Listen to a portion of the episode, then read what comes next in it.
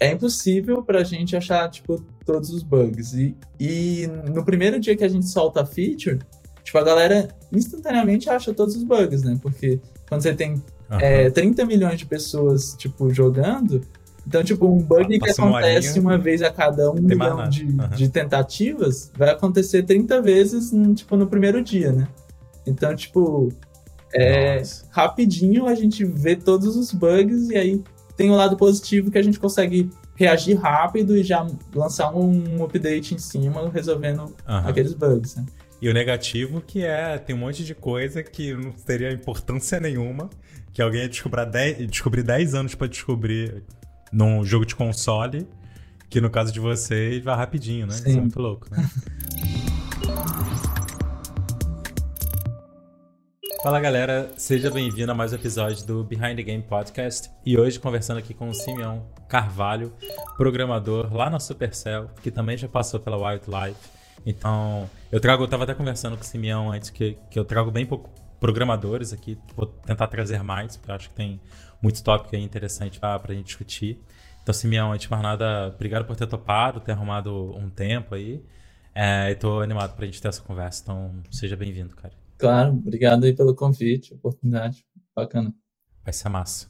Uh, Simeão, tem, que, que, nem a gente estava conversando aqui antes, eu acho que tem, tem muita coisa que eu queria te perguntar para assim, tanto para confirmar entendimentos meus e também para a gente explorar e aprofundar um pouco mais na questão de, de senioridade, num, pensando num, num sentido mais amplo, né, na carreira de programação é, não no sentido de, de, de, cargos e tal, mas, na, mas no sentido de o, o, que muda né, com relação a técnicas ou, ou o que é exatamente né, que, que faz é, conseguir evoluir né, numa carreira como, como programador. Mas antes de chegar aí, eu queria que você falasse um pouquinho de onde que você é, é, e como que você começou a trabalhar com games. Era sempre uma vontade e você conseguiu se direcionar? Ou se foi uma coisa que. uma oportunidade que surgiu? Fala um pouquinho mais. Massa. É, então, eu nasci em Brasília, né, e, mas eu cresci numa cidade no entorno de Brasília chamada Cidade Ocidental. Cidade meio pequena, tem 50 mil habitantes. E, e aí, ali, tanto em Brasília quanto no entorno, ah, todos os colégios, assim, sempre falavam sobre a UNB, né, que é a Universidade Federal lá de Brasília. Então, sempre, é, desde, tipo, meio pequeno, eu tinha o objetivo de conseguir entrar na UNB e tal. E, eu, e quando foi chegando mais próximo ali do ensino médio e tal, eu queria fazer engenharia mecatrônica. E, então, tipo, eu, eu fiz o vestibular para engenharia mecatrônica e não passei, e fiz um outro, um outro programa lá, que tem em Brasília, que é o programa de avaliação seriada. Você faz no primeiro, segundo e terceiro ano, e aí tira meio hum. que uma média das notas ali para você é, ingressar na faculdade. Tal. Então você só escolhe no terceiro ano o que, que você vai fazer, né? E aí, pelas minhas notas, eu vi que, tipo, engenharia mecatrônica seria muito difícil, mas dava para entrar em engenharias, que é um campus é, da UNB, que é, que é numa outra cidade lá em Brasília, lá no Gama, e é só engenharia. Então lá tem cinco opções de engenharia e você faz três, quatro semestres primeiro só do fluxo base e depois você escolhe qual dos, das cinco que você quer que você quer seguir, né? Entendi. né? E aí minha ideia foi, beleza, eu vou para lá e eu vou fazer essa parte base e eu vou pedir transferência para engenharia mecatrônica, que tem como fazer isso também. Uhum. E aí beleza, era esse era o plano, né? E aí no primeiro, logo no primeiro semestre eu já esbarrei com um pessoal lá que ele era um monte de aluno que tinha um grupo de estudo de jogos, né? Então, tipo, os próprios alunos mais veteranos ensinavam a galera mais nova, a, tipo, algumas, a gente tinha uma, tipo, uma turma em C++, que a galera fazia coisa para PS3, e tinha uma turma de JavaScript, HTML5 e tal, que fazia pro, pro browser mesmo, mas... E aí, como assim? Eu tava no primeiro semestre, eu tinha aprendido só até if else e, e tava começando a aprender for, assim, loop, né? Então, tipo assim, eu sabia uhum. o básico do básico ali de programação. E aí eu fui para essa mais básica e comecei a curtir muito, cara. Tipo assim, fui aprendendo JavaScript junto com esse curso lá. e comecei a curtir muito, tipo, como tudo funcionava, assim, tipo, você desenhar uma imagem, aí você apaga a tela, desenha a imagem mais pro lado, aí, tipo, faz isso várias vezes, parece que tá mexendo e tal. Tipo, comecei a achar muito massa tudo. E aí. Esse primeiro momento, eu não, eu tô muito longe de me considerar programador, assim, hoje não faço mais nada. Mas, mas já programei, primeiro jogo que eu publiquei, programei e tal. E foi nesse esquema de era tudo baseado em if else, praticamente. Mas o primeiro momento que tu vê uma parada mexendo na tela é muito foda, cara. É, é muito tipo, legal. É um, é um, cubo indo pro lado, assim, e tu acha aquela coisa mais sensacional do, do mundo, né? Sim, sim. E aí, tipo assim, foi uma motivação muito legal que até assim, a dificuldade que eu tava tendo para aprender é, programação no, no, na disciplina mesmo da faculdade, né? Começou uhum. a, tipo, passar, assim. Porque, tipo, é difícil o começo, né? E para uhum. qualquer um, tipo, a não ser que você tenha uma base já de, de antes, né? É, tipo, é, é um, um, jeito de pensar diferente e tal. E aí, tipo, o próprio a parte de jogos foi me ajudando aí muito bem na matéria. E eu comecei a curtir muito, tanto programação quanto jogos. E aí eu comecei a pensar, tipo, pô, talvez é, eu fique aqui em engenharia de software mesmo, que era uma das engenharias do campus, né? E, e aí, conforme foi, foi indo, é, fazendo esse, esse curso e tal, Aí no, no final do curso, um, um do, o, o, o, aluno que, que era o que estava ensinando, ele me chamou para junto com ele mais um, a gente ir para uma game jam. E aí eu tipo, não sabia muito o que, que era e tal, mas tipo, ele, ele me explicou, parecia interessante a ideia de fazer um jogo em 48 horas. E assim, a gente não, não usava engine, não usava nada, né? Tipo, era fazendo tudo no JavaScript do zero, assim. E aí a gente foi para esse Game Jam, era Global Game Jam, em 2013, eu acho. E aí foi até, era, era sediado lá na, na, na Behold, né, lá em Brasília. E aí foi super, super massa também, tipo, gostei pra caramba. E aí, tipo, foi mais uma coisa que, tipo, nossa, o jogo era horrível, assim, tipo, muito, muito ruim, né? não sei nem se dava pra chamar de jogo. Mas a experiência. Mas fazer o jogo foi muito bom. É, a experiência foi muito interessante. De, tipo, pô, tentar resolver todas as dificuldades ali super rápido e tal, chegar em alguma coisa uhum. minimamente divertida e tal. E, e aí, cada vez mais eu fui, tipo, pô, gostando de jogos e tal. Comecei. Aí, tipo, lá no curso de engenharia de software da UNB, tinha um negócio que a galera chama de ênfase, né? Que era tipo assim: você pega algumas matérias de uma área específica para fazer essa ênfase. Não era nada que sai tipo, no uhum. diploma, nem nada, mas é, tem essa, essa, tinha essa opção. E aí uma das ênfases era jogos. Então tinha umas três ou quatro matérias de jogos, né? E aí a primeira dessas matérias era a matéria de introdução e desenvolvimento de jogos. E aí o professor que dava essa matéria, o professor Edson, tipo assim, ele, ele no primeiro semestre ele já estava me dando álgebra linear. Então, tipo, eu já fiquei, cara, eu vou me dedicar na matéria desse cara uhum. aqui, porque eu já quero que ele ache que eu seja bom, para quando eu for pegar uhum. essa matéria dele, já, tipo, ter mais facilidade e tal. Então, tipo, no primeiro semestre, o que eu mais me dediquei, além da, de programação, foi álgebra linear. Né? E aí já fui, foi, foi nesse esquema, tipo, é, comecei a focar muito naturalmente nas coisas que eu achava que era legal para jogos. Né?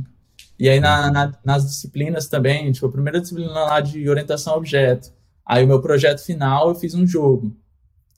E, e aí cada disciplina assim eu, que dava eu ia tentando fazer jogos e tal.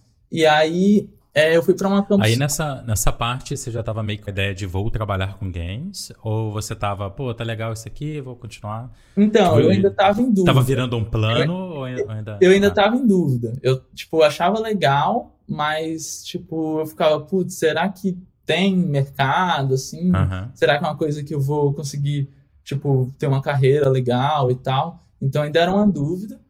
E aí, eu acho, não sei se foi em 2013 ou 2014, eu fui numa, numa Campus Party, e aí teve uma palestra do Saulo lá, do uhum. Saulo Camarote, e teve é, outras palestras bem interessantes também, de professores e tal.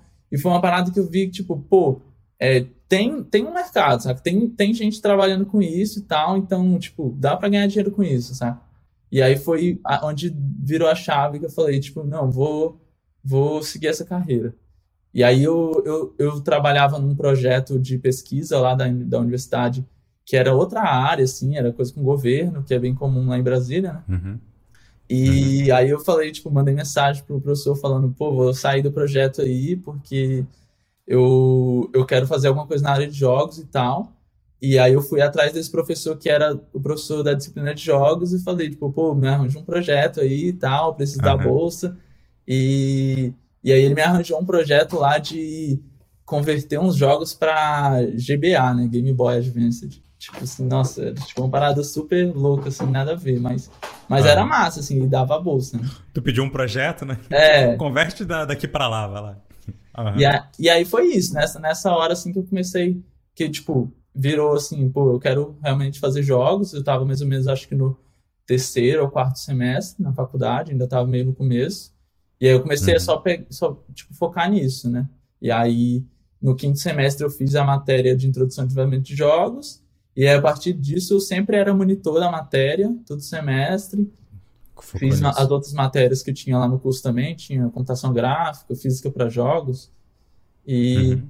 e aí, sempre participando também muito de evento, game jam, essas coisas, assim, para tentar, tentar, tipo, ir aprendendo a fazer as coisas. Massa. E o teu, teu primeiro emprego com games, eu acho que foi é, logo depois de ter se formado, né? Não foi, tipo, muito depois. Tipo, tu, não, tu, não, teve um período fazendo outras coisas até migrar, né? Tu conseguiu é, relativamente foi, cedo, foi, foi, foi junto, assim. Eu, na verdade, eu, eu ia me formar no final do ano, em 2017. Uhum. Aí eu fiz a entrevista em agosto. E aí eu, aí eu já eu passei já falando assim, ah, eu posso começar em novembro. Que aí, tipo, meio que aquele último mês de semestre, assim, eu já fiz algumas coisas à distância. Uhum, que foi para Wildlife. Isso, isso. Muito bem, muito bem. E aí, tá gostando desse bate-papo? Eu quero aproveitar uma pausa aqui rapidinho para te fazer um convite para conhecer o meu curso Behind the Game. Se você tem interesse em trabalhar com games, em desenvolver jogos com potencial real de ter lucro e começar com uma receita adicional para você e quem sabe até você migrar para trabalhar exclusivamente com games, crescer um estúdio e coisas desse tipo, no Behind the Game eu ensino todas as estratégias e táticas que eu utilizo na Minimal Games, no meu estúdio de games. Seja você um desenvolvedor solo aí trabalhando nas noites da vida, ou até mesmo se você já tem uma pequena equipe para te ajudar a criar jogos interessantes, de alta qualidade, com potencial real de vender e serem jogos lucrativos. A gente já tem vários alunos tendo muito resultado e se você quer conhecer então, eu vou deixar o link de inscrição para você conhecer mais e se inscrever lá e fazer parte do Behind the Game. Cara, que nem, que nem eu falei, eu queria muito conversar sobre carreira de maneira geral para programação, é, que, eu, que eu acho que tem muitas, enfim, muitas coisas que vale tentar esclarecer um pouco mais e tal. É, já começando por aí, então, olhando para trás, né, não sei, não sei se no momento a gente tem essa percepção, mas o que, que você acha que para conseguir esse, esse emprego lá na Wildlife, que é o maior estúdio de games do país, provavelmente da América Latina também, é, o que, o que você acha que mais contou, assim, para tua contratação? É, uhum. É, porque essa, essa, é uma, essa é uma dúvida que. Programação, como tem muita gente que vai aprendendo sem a base acadêmica, que nem foi teu caso, né? De estar de fato fazendo um curso, muita gente vai aprendendo é, sozinho, fazendo curso, com internet e tal. Muitas vezes a galera tem dificuldade de entender qual o nível real que elas estão, né? Sim. E, e outra coisa que é muito comum é, é esse nível ser espalhado, né? Então tem algumas coisas que o cara saca muito e tem uma coisa mais básica que, que ficou como buraco, né? Por, por não ter tido uma formação, enfim. Então até para entender isso um pouco melhor, assim, para tua contratação lá inicial, né? Como, é, como programador, o que, que você acha que mais contou, assim? Cara, o que, que mais contou é difícil. Eu acho que tem duas coisas, né? Que eu acho que são, uhum. foi meio a meio, assim que é uma era meio que a experiência com jogos, apesar de não ser é, profissionalmente, né? Eu, tipo, uhum. desde já tava o primeiro semestre. Dois anos e pouco, né? Três. Né? É, não, desde o primeiro semestre, então já tinha cinco desde anos na, da graduação, que eu, okay. eu sempre estava indo em Game Jam, então já tinha feito mais de, sei lá, 15 jogos. Jogos ruins, né? Mas, tipo. Eu tava envolvido com. Vai, é, vai melhorando, aos, aos poucos vai melhorando, né? Então, tipo, Uhum. O último jogo que eu fiz antes de, de ir para Wildlife, na graduação, já era um joguinho mais divertidinho. A gente levou em um festival, levou no SB Games e tal. Então, tipo. Uhum. é, eu, então, tipo, foi, foi, vários jogos, eu consegui fazer um portfóliozinho legalzinho, eu montei um site para mandar para eles com os jogos que eu tinha feito e tal, uns, uns prints, uns vídeos. E a parte também que eu, que eu, que eu fiquei muito envolvido na faculdade também, principalmente no final, que foi programação competitiva. Que, que é esse negócio muito louco, assim, que as, as universidades, os alunos de graduação, eles competem nesse, nesses eventos, que é um evento da academia de, de computação, que você, tipo, faz uma prova lá em cinco horas, em time, e aí você uhum. tem que resolver o máximo de problemas que você consegue, né? E, e aí quem resolve mais problemas, né, ganha então. Tem um, tem um ranking lá e tal. E aí é, eu comecei a gostar muito dessa parada e você estuda muito, muito é, algoritmo e estrutura de dados, né, para aplicar nesses problemas. E aí, tipo, tinha um time que era três pessoas, então tinha mais, mais dois brothers lá que a gente curtia muito e nós três éramos muito competitivos, então a gente queria, tipo, mandar super bem nisso. E assim, o limite é muito alto dessa competição, né? Tipo, você pode uhum. até che chegar no ponto de ir para o Mundial e tal, e participar contra as maiores universidades do mundo, assim, dá para dar muitos anos para chegar nesse nível. Né? Uhum. E aí, então a gente queria ir para o Mundial, a gente tinha esse objetivo, e a gente estudava muito é, essa parte de, de algoritmo de estrutura de dados. Então, tipo assim, chega num, num nível em que é, essas coisas de entrevista, assim, esses, esses algoritmos que eles passam de, tipo, ah, inverte uma lista encadeada, ou, tipo, esse grafo aqui acha o menor caminho, esse tipo de coisa era trivial para essa, essa competição, né? Uhum. Então, isso foi uma coisa que ajudou bastante. Tipo, na minha entrevista da Wildlife, o, teve perguntas desse tipo, ah, encontra todas as interseções desses retângulos, sabe? Tipo, pô, eu já uhum. resolvi esse problema dezenas de vezes. Então, tipo, eu instantaneamente eu sei a resposta. E aí, tipo, eu consigo, a partir disso, fazer um, uma, uma resposta bonita ali, de tipo, ah, é, por causa disso, disso, disso, dá pra fazer desse jeito, uhum. que é eficiente por causa disso e tal. E aí, é, essa parte também acho que, tipo, conta muito, né? Massa. Então foi. Basicamente foi tanto ter uma base teórica sólida, né? Que que no, no, no, teu caso, você fez faculdade e tal, mas não necessariamente é, é, é a única forma né, de, de obter, mas a Sim. preocupação de ter a base teórica sólida, especialmente mais próximo de matemática e tal, pelos, pelos pontos que você está falando. E, e, ao mesmo tempo, experiência, né? De estar envolvido com jogos já há um tempo, enfim. Sim. Então, acho que foi os principais pontos. Sim, com certeza. Massa. E, e cara, e, e você ficou um tempo lá, não sei se foi quase quatro anos, três, quatro anos. Foi, foi quase quatro assim. anos. E quando, quando você saiu de lá, a gente já fala sobre, sobre a Supercell e, e como, que, como que tá aí. É, mas quando você saiu de lá, você saiu como sênior, certo? Isso. Você era sênior game developer. É. algum nome parecido. Isso, é. é... Não sei qual é o cargo específico, mas é.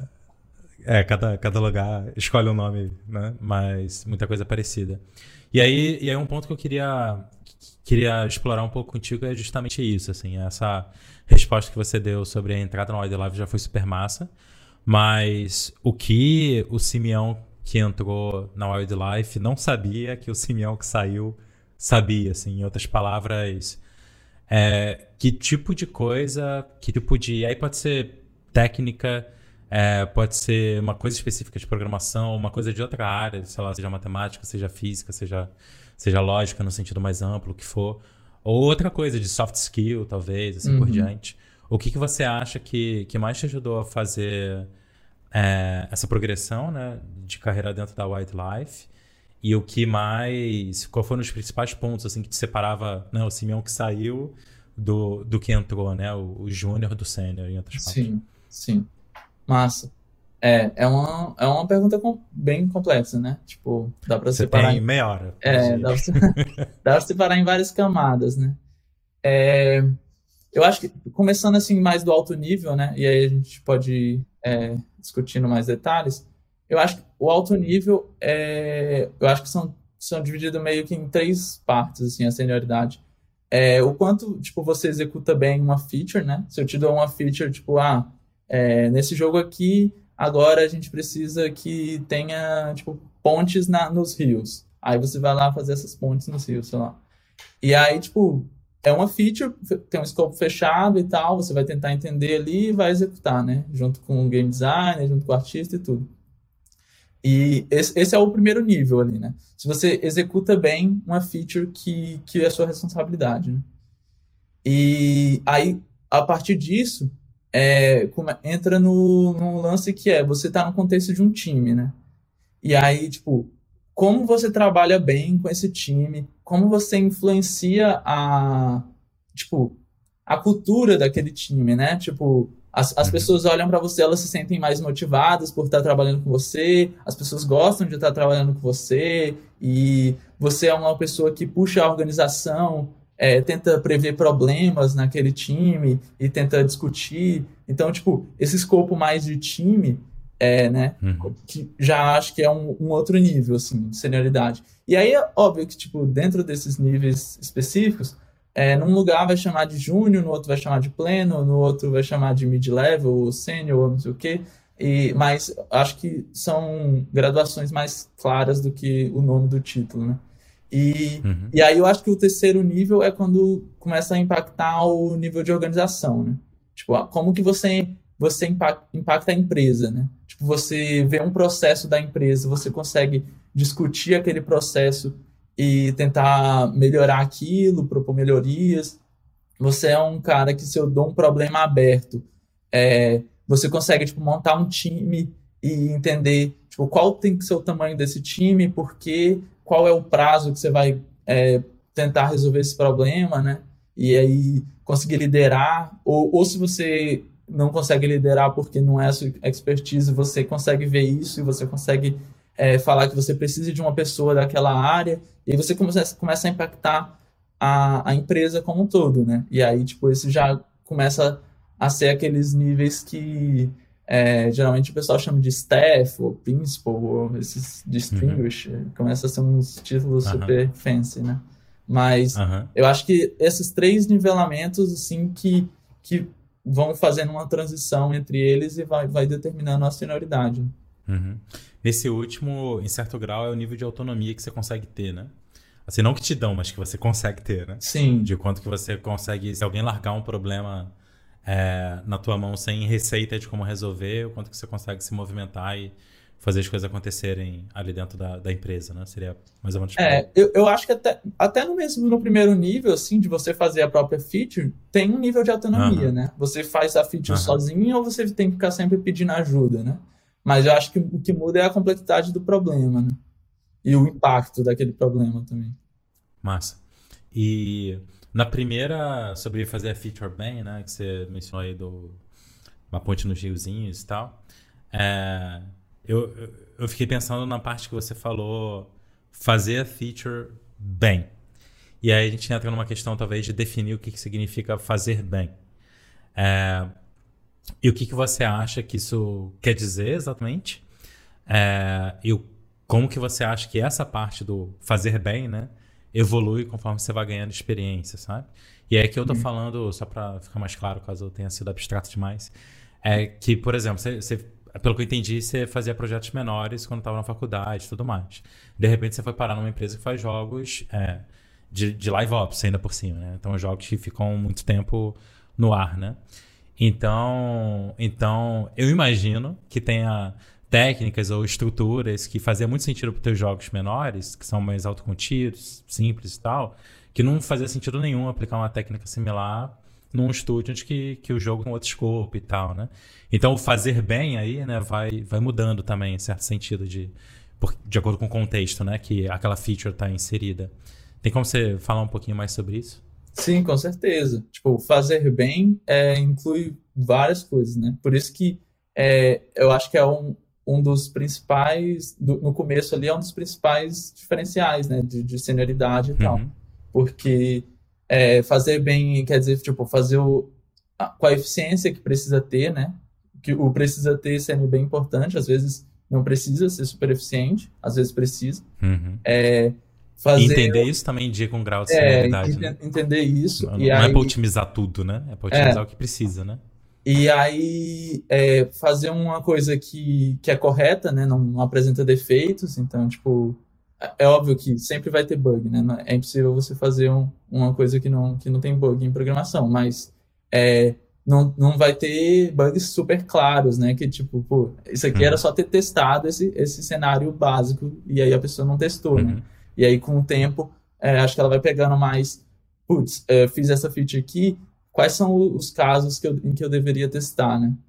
E aí, assim, na, na engenharia de software como um todo, né, na teoria da engenharia de software, a galera fala muito de teste automatizado e todo esse tipo de coisa.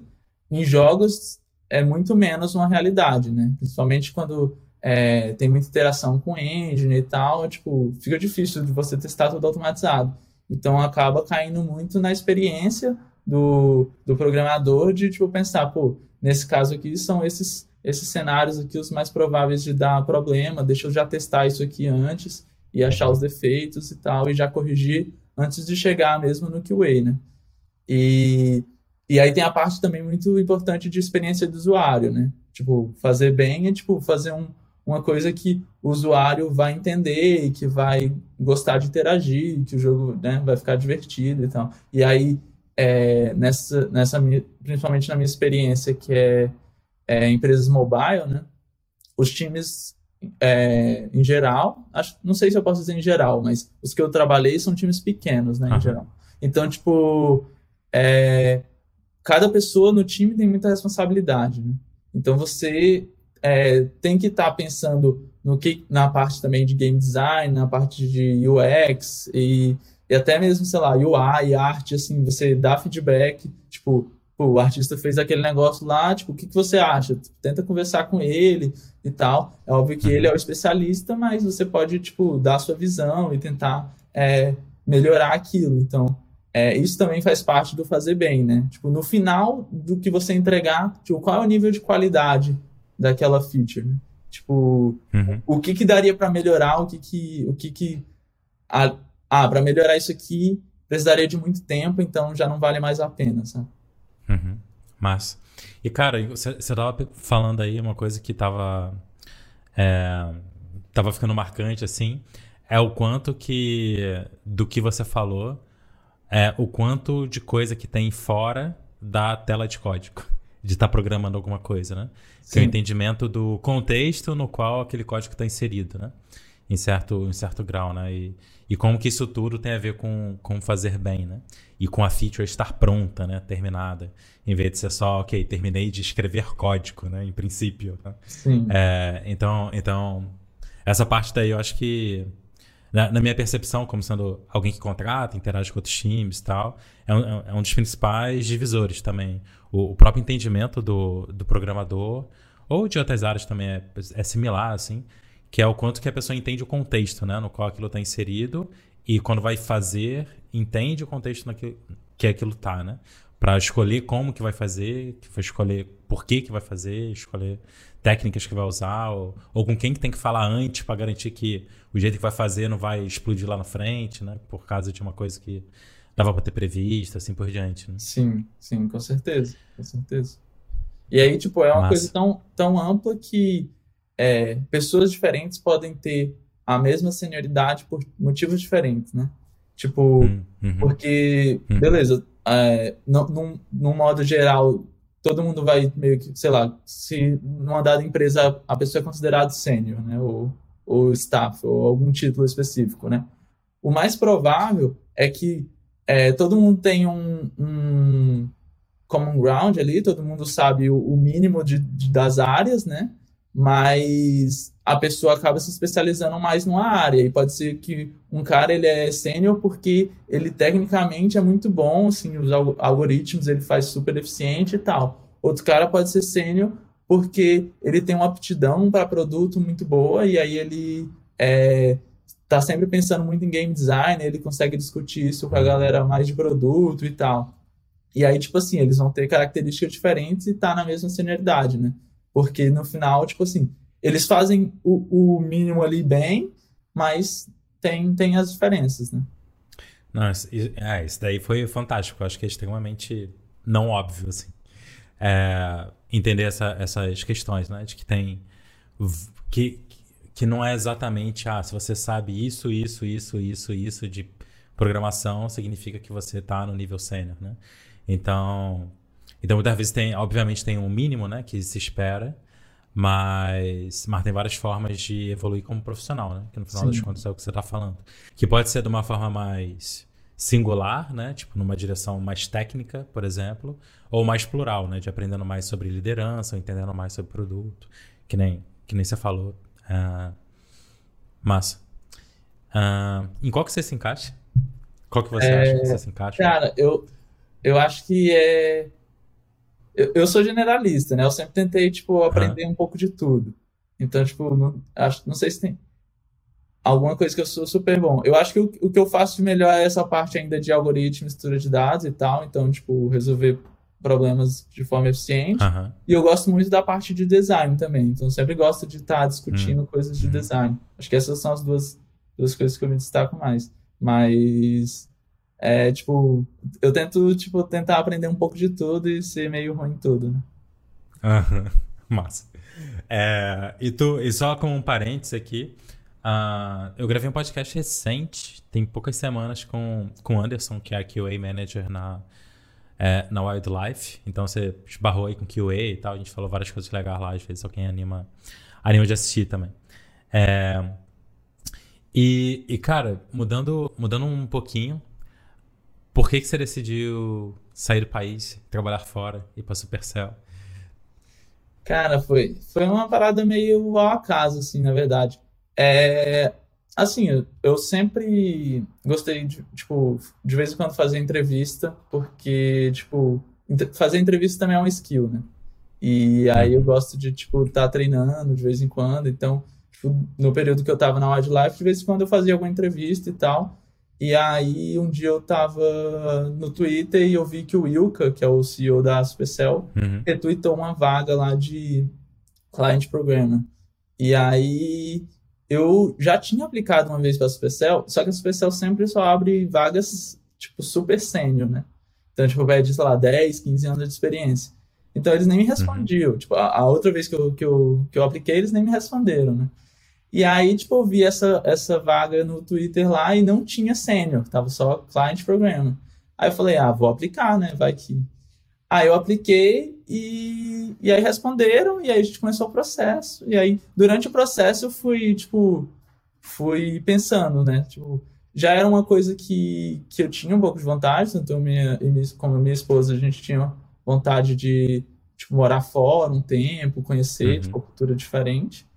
E, e aí a gente foi conversando sobre a Finlândia e, tipo, não era, um, não era o, o destino que a gente tinha em mente, né? Uhum. Tipo, um lugar super diferente. Mas. É aquele que, que a gente até abre o mapa de novo, né? Onde é que é a Finlândia é, mesmo? É mais ou menos por aqui. Era, se, se fosse para apontar, eu não sabia onde era a Finlândia. Mas aí a gente. Foi durante o processo. O processo de, de entrevista das pessoas é bem longo, né? Então, tipo, foram sete etapas. E aí. Caramba, meio que. Etapas. Às vezes um é numa semana, outro é na outra e tal. Então, tipo, meio que tudo demorou quase um mês e meio. E aí, durante esse tempo, uhum. a gente foi, tipo, pesquisando um pouco sobre a Finlândia, vendo se era uma parada que a gente queria mesmo. E aí, tipo assim, a uhum. oportunidade é, pra carreira era muito boa, né? E aí, tipo, uhum. sempre tive curiosidade de, de, tipo, ver como que era que eles faziam as coisas, tipo, a qualidade assim do produto, dos produtos sempre é muito grande, né? E aí é, a gente acabou resolvendo vir. Uhum. Massa. E cara, a, a White Life já é uma empresa assim no nível global, né? Mas teve alguma coisa em especial que você sentiu de diferente é, quando você foi para Supercell em termos de trabalho? É claro que, que, tem a parte cultural, né? Que, que muda pra caramba, assim, de relacionamentos, como que lida com as coisas e tal. Mas você poderia falar um pouquinho, assim, tanto da parte cultural, no sentido de cultura de trabalho, né? Como você sentiu de ser diferente, assim por diante. E também se tinha algo do ponto de vista técnico, né? Em termos de ou grau de qualidade, ou, ou, ou, ou sofisticação dos processos, alguma coisa desse tipo. Uhum.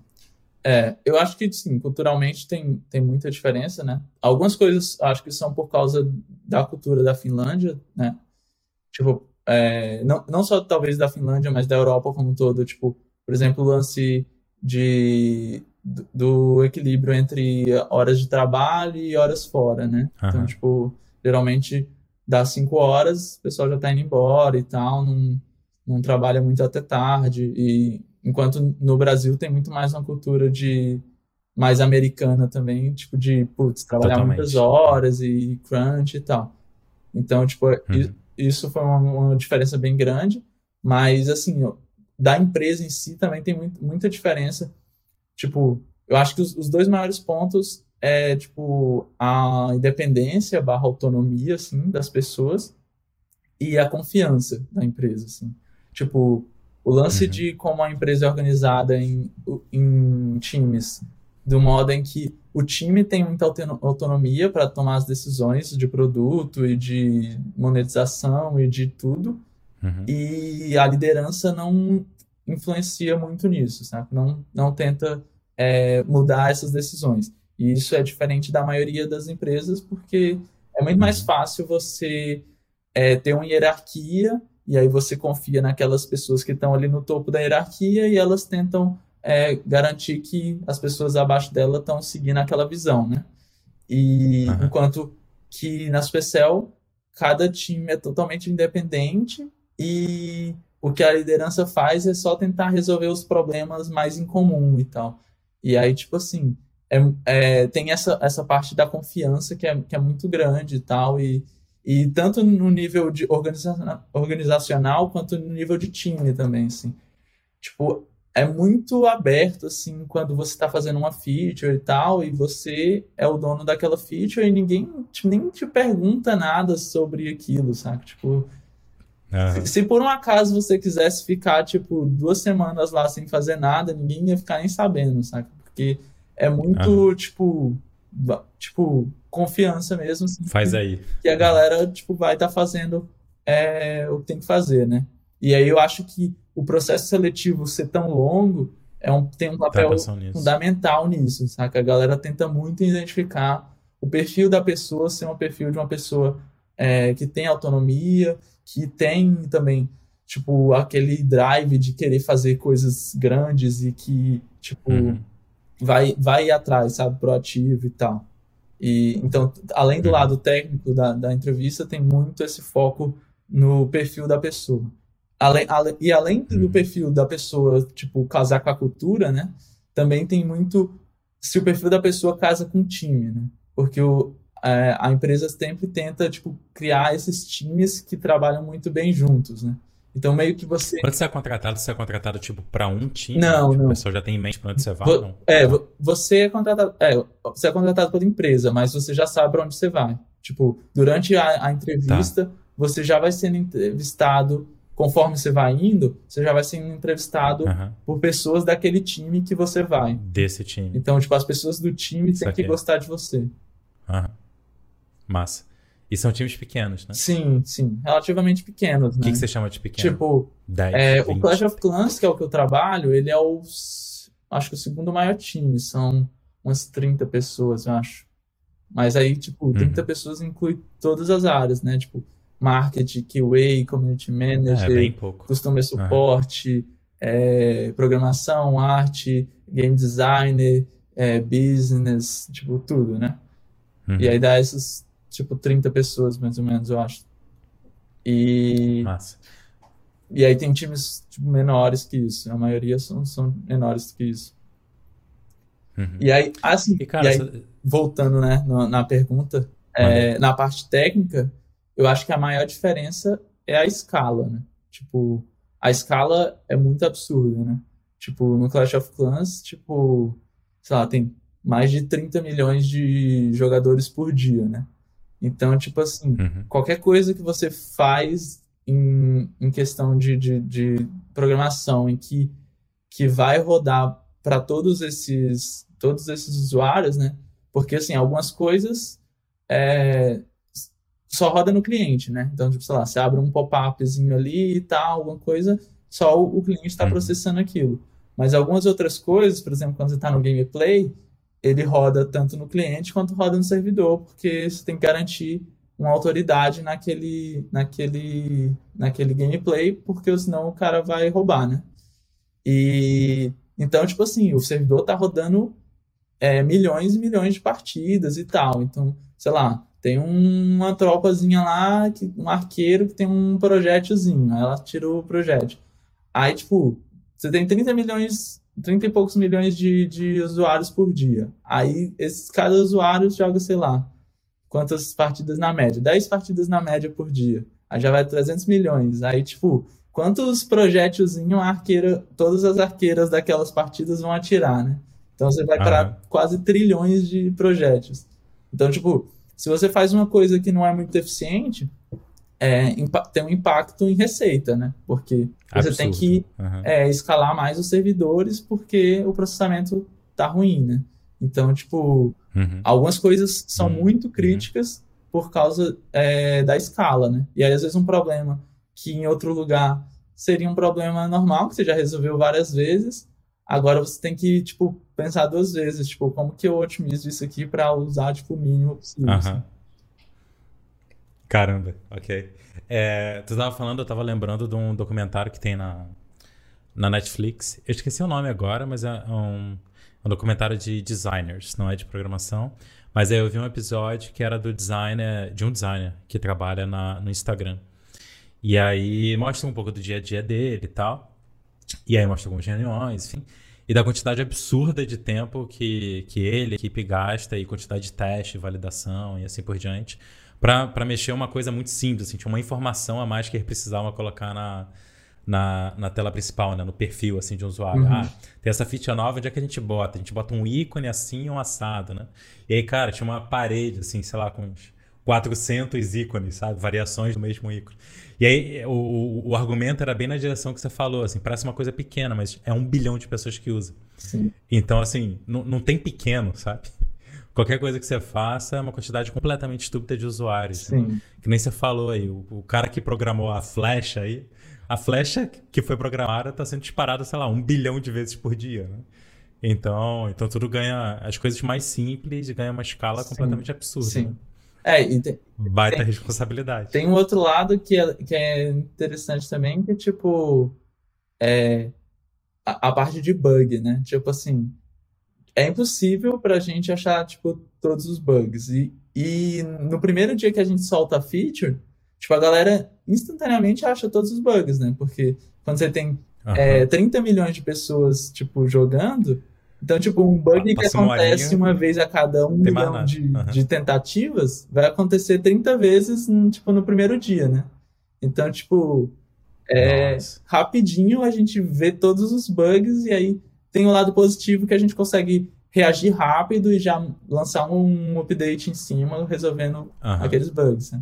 E o negativo que é, tem um monte de coisa que não teria importância nenhuma, que alguém ia descobrir 10, descobrir 10 anos para descobrir num jogo de console, que no caso de vocês vai rapidinho, né? Sim. Isso é muito louco, né? Porque, porque, assim, não tem não ter bug, né? Que nem você estava comentando. A questão toda é onde é que tá o cutoff, né? No sentido de a gente tolera bugs que acontecem com que frequência, né? Sim. E aí, beleza, dependendo do jogo, uma vez a cada mil tá maravilhoso. Uma vez a cada mil no, no jogo nessa escala é um tormento sem tamanho. Sim. Então muda completamente o nível de qualidade que tudo tem que. Voltando lá para a questão do fazer bem, né? Que é. falou mais cedo. O quanto que vai sofisticando, né? O que quer dizer fazer bem, né? Conforme vai evoluindo os projetos e tal. E aí, o que, você tá achando aí desse bate-papo? Bom, se você tá por aqui, eu vou assumir que você tem interesse em desenvolver jogos e talvez até ganhar uma receita com eles, talvez no seu tempo livre, ser uma fonte de renda adicional, que nem foi para mim lá atrás, assim, desde 2011, se eu não me engano. E agora, já com estúdios de games, com, com várias pessoas trabalhando, fazendo jogos grandes. Com isso tudo, né, com essa experiência que eu acumulei nesse tempo, eu decidi criar um curso chamado Behind the Game e eu queria te convidar agora para conhecê-lo. Então, no Behind the Game, eu compartilho todas as estratégias estratégias e táticas que eu utilizo no meu estúdio de games para criar jogos de qualidade dentro do prazo, né, dentro do orçamento ali que a gente tem de tempo e dinheiro e que são jogos lucrativos que vendem bem e os jogadores gostam. Então, se você tem interesse em aprender sobre isso, seja você um desenvolvedor sozinho trabalhando duas horas por noite ou até mesmo se você já tem uma equipe e trabalha com isso full time, eu vou deixar o link na descrição para você conhecer o curso Behind the Game, se inscrever e espero ver você lá. Agora vamos voltar para o nosso bate-papo. É uma coisa muito doida, né? De, de forma geral, assim, trabalhar, trabalhar numa escala desse tamanho. Mas teve um outro ponto que, que você comentou aí no começo, que acho que ia ser legal a gente tocar, tocar antes de finalizar, que é, você comentou tanto a parte de cultura de trabalho, é, que é diferente, deu 5 horas a galera tá indo para casa e tal, né? Teve esse ponto. Teve a questão que você falou agora, por exemplo, de da escala absurda que é, né? Ao mesmo tempo, como que se faz algo nessa escala? Ao mesmo tempo, 5 da tarde indo para casa? Como é que se equilibra uma coisa com a outra? E, e, e, muito da cultura que a gente tem no Brasil, que é totalmente americanizado, assim, com relação à cultura de trabalho, né? É, de, de hustle, de crunch, de partir para cima, de, de esse, esse é, não é embelezamento, mas é, embelezamento, vai, na falta de palavra melhor, de, de não dormir, de virar à noite, de trabalhar pra cacete, né? Que é completamente diferente de, sei lá, no mínimo leste da Europa, assim, Europa como um todo, mas no mínimo da metade para para leste muda muito, né? É, e aí tem toda essa discussão, né? Cada vez é, mais acontecendo sobre trabalho de quatro dias por semana, em vez de cinco, por aí vai. Disso tudo, é, eu acho que tem que tem nuances, né? E aí seria legal se, se tiver algum ponto assim é, para adicionar, para comentar e tal. Eu acho que tem nuances porque quando você ouve, ah, 5 da tarde para de trabalhar, então, ah, é, só 4 horas por dia de trabalho, só 4, foi mal, 4 dias por semana de trabalho. Ou então, ah, os times têm muita autonomia, se eu passar uma semana e fazendo o que eu quiser, ninguém vai nem saber e tudo mais. Isso tudo é muito legal, né? Tipo, é título de matéria, né? Empresa tal adota 4, 4 dias por semana. Mas tem um preço, né? Que é nível de qualidade, que é nível de seriedade no trabalho, que é capacidade técnica, né? Que nem você falou, tipo, é, é, tem essas características no Supercell, mas é, o filtro para selecionar alguém para entrar é absurdo, né? É gigante. Então, queria ver como, como, queria entender como que você vê isso um pouco, assim, de porque obviamente não dá simplesmente para trabalhar menos, né? Se a gente está sendo ineficiente. É, só que é problemático também se a gente simplesmente quer botar mais horas, né? Porque sendo mais horas, sendo ineficiente, só está sendo ineficiente por mais tempo, né? Como que, como que você Sim. vê isso, assim, de tipo, você trabalhou em diferentes empresas, com cultura em São Paulo, né, que nem a, agitada de maneira geral, e agora você está em um... Por, por um lado, você está num, tá num outro contexto, em termos de ritmo de trabalho e tal, mas por outro, está numa das maiores empresas de games do mundo, assim. Então, como que você entende assim, esses trade-offs é, o que, que você acha que vem como consequência de 5, 6 da tarde conseguir parar? Ou, né? tipo, como é que a gente chega lá, assim, em outras palavras, sabe? Pensando, não no Brasil como um todo, mas, sei lá, alguém que trabalha no lugar e queria que, que fosse diferente as coisas, né? Aham. Uhum. É, mais uma pergunta difícil. É... Então, cara, eu acho que, assim, o... é óbvio que tem trade-off, né? Tipo assim, tudo, tipo, se, você botar mais horas, você consegue produzir mais coisa, né? Mas eu acho que, tipo assim, o, o trade-off é muito, tipo, curto prazo versus longo prazo, saca? E aí, tipo, eu acho que nunca é muito inteligente você apostar só no curto prazo, né? É, nunca é uma palavra forte, né? Pode ter contexto, sim, sim, mas, uhum. mas em geral, para uma empresa é, desse tamanho, que é você. É problemático que, é, que você quer que a empresa né, viva por muitos anos aí, e tanto a missão da, da Supercell, né, fazer jogos que vão impactar gerações e tal. Então, tipo assim, você tem que estar, tá, em geral, tomando decisões por longo prazo, né? E aí, se você, é, se, se você faz os seus colaboradores ou incentiva que a galera esteja sempre trabalhando o máximo ali e, e indo embora tarde quase todo dia, trabalhando no final de semana, tipo, beleza, o curto prazo você vai, você vai ter mais resultado, muito provavelmente. Mas no longo prazo a galera vai começar a ter burnout, vai é, ver que, putz, não, não aguento isso, vou, vou procurar outra empresa. Então, tipo, eu acho que, que no geral, em, em questão de visão da empresa, é muito mais interessante você pensar no longo prazo e, e sacrificar um pouco de, de valor de curto prazo, assim, de tipo, quantidade de de features que você consegue executar e tal, uhum. para um, ter um ambiente mais saudável e sustentável, né? Uhum. Agora, aí, aí quando, como, como pessoa individualmente, né? Aí eu acho que vai muito do momento de cada um e do limite de cada um, né? Da pessoa, tipo, se conhecer e, e saber até onde ela pode ir, né? Tipo, no início da minha carreira, tipo, lá na Ward, eu trabalhava muitas horas, né? Mas, mas porque, tipo assim, eu tinha acabado de mudar para São Paulo, não conhecia ninguém, então, tipo, não tenho o que fazer, eu gosto de fazer jogos, vou, tipo, vou dar o gás aqui, vou tentar, tipo, trabalhar pra caramba. E aí, tipo, não é uma coisa que eu recomendo, tipo, é uma coisa que, pessoalmente, tipo, pra mim funciona, sabe? E aí, tipo, funcionou naquela época. A vida também, né? É, Esse é, o é exatamente. Né? Funcionou naquela época, eu não faria de novo, entendeu? Então, uhum. tipo, e mais é óbvio, é um trade-off também. Você coloca mais horas, você, tipo, aprende mais rápido e tal, progride mais rápido na carreira também. É, uhum. Se você tiver num lugar em que valoriza isso e tal. É, Mas, acho que. É, é, é isso aí. Eu acho, eu acho que uma forma de pensar também, que eu, eu acho que tá alinhado com o que você tá falando, assim, que é talvez pensar, que pelo que eu entendi foi esse período inicial na, na Wildlife e foi também teu período na faculdade, pelo que você falou, por mais que não tenha sido é, é consciente na época, mas pensar o quanto que trabalhar muito agora ou estudar muito agora vai me ajudar a trabalhar menos depois, né? No sentido Sim. de o quanto que eu estou evoluindo tecnicamente, ou estou só rodando manivela, sabe? O quanto que eu estou aprendendo coisas novas, né? Que em algum momento eu vou conseguir fazer mais rápido, porque eu estou gastando muito tempo agora para entender como que se faz bem feito, né? Então está demorando muito agora, mas é porque depois eu vou fazer isso muito rápido, né? É, eu é... acho que esse, esse, é exatamente o ponto. E aí, tipo, eu acho que quando, quando chega no, no, no nível da Supercell aqui, a, a maioria da, da galera, até voltando assim no tópico de senioridade, Tipo, uhum. aqui eu sou júnior, né? Basicamente. Uhum. A gente não, não tem título na Supercell nem nada, mas se fosse para considerar, eu sou júnior, porque, tipo, eu tenho quatro anos e meio de experiência, é, o pessoal que eu trabalho tem 20, 30 anos, sabe? Então, e a barra tipo, é assim, super alta, né? Para possível é, esse o, tipo de coisa tipo que você tá assim, falando.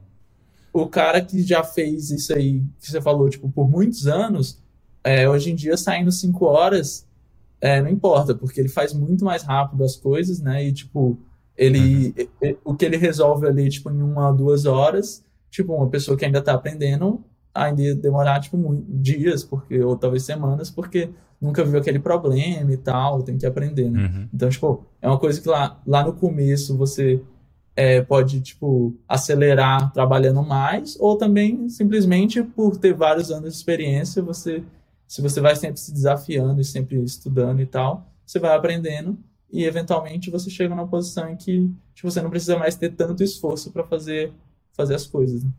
Porque você plantou lá atrás, né? Para chegar nesse, nesse momento. Fantástico, Simeão. Cara, muito, muito obrigado novamente pelo, por ter topado aí gravar. Eu achei, eu achei muito massa. Eu acho que deu para entrar num, numa profundidade assim, em certos tópicos que, que eu não tinha conseguido entrar aqui antes. Então, Obrigado aí pela, pela transparência e também por compartilhar um pouco do que você passou, viveu e tudo mais. E, e parabéns, cara. Parabéns pela carreira aí que você tá, tá desenhando. Que nem você falou, né? Tipo, tá com quatro anos e pouco de experiência, né? Tá no Supercell. Então, curioso para saber o que vai acontecer daqui a, daqui a mais quatro, daqui a mais oito, enfim. Então, velho, parabéns demais pela, pela carreira de maneira geral e pela disponibilidade aí de compartilhar um pouquinho do que você passou nos últimos anos, velho. Valeu, cara, valeu. É um prazer. E, e se qualquer pessoa tiver, tipo, dúvidas sobre carreira e quiser conversar também, pode me procurar. É, acho que Simeão Carvalho lá no LinkedIn deve ser super fácil de achar, no Twitter também, que o nome desse é muito fácil. Perfeito. Eu não posso dizer o mesmo me chamando Rafael. é o contrário. Se digitar Rafael, tu, tu, tu, vai achar assim, um bilhão de pessoas antes de me achar. Né? Mas, enfim. Cara, muito, muito obrigado novamente, galera. Espero que vocês tenham gostado e aprendido que não aprendi. Então, até a próxima. Valeu.